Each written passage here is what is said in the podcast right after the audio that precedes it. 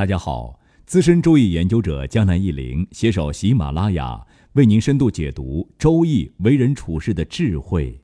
本期节目，江南一林想跟大家聊一聊构卦中蕴含的三个婚姻择偶道理。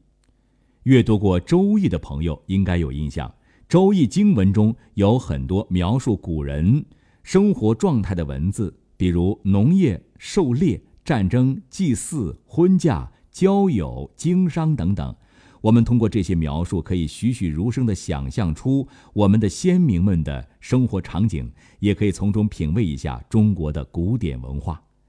江南一林就发现，《周易》中仅仅是涉及到婚姻的卦就有好几卦，比如闲卦、横卦、家人卦、见卦、闺妹卦、大卦、构卦等等，上面每一卦都描述了感情婚姻的。不同侧面，江南一林本文主要讲一讲构卦中蕴含的婚姻择偶的道理，来看一看我们的老祖先呢是怎么来看择偶问题的。天风构卦的卦辞和彖辞如下：卦辞女壮，勿用娶女；彖曰：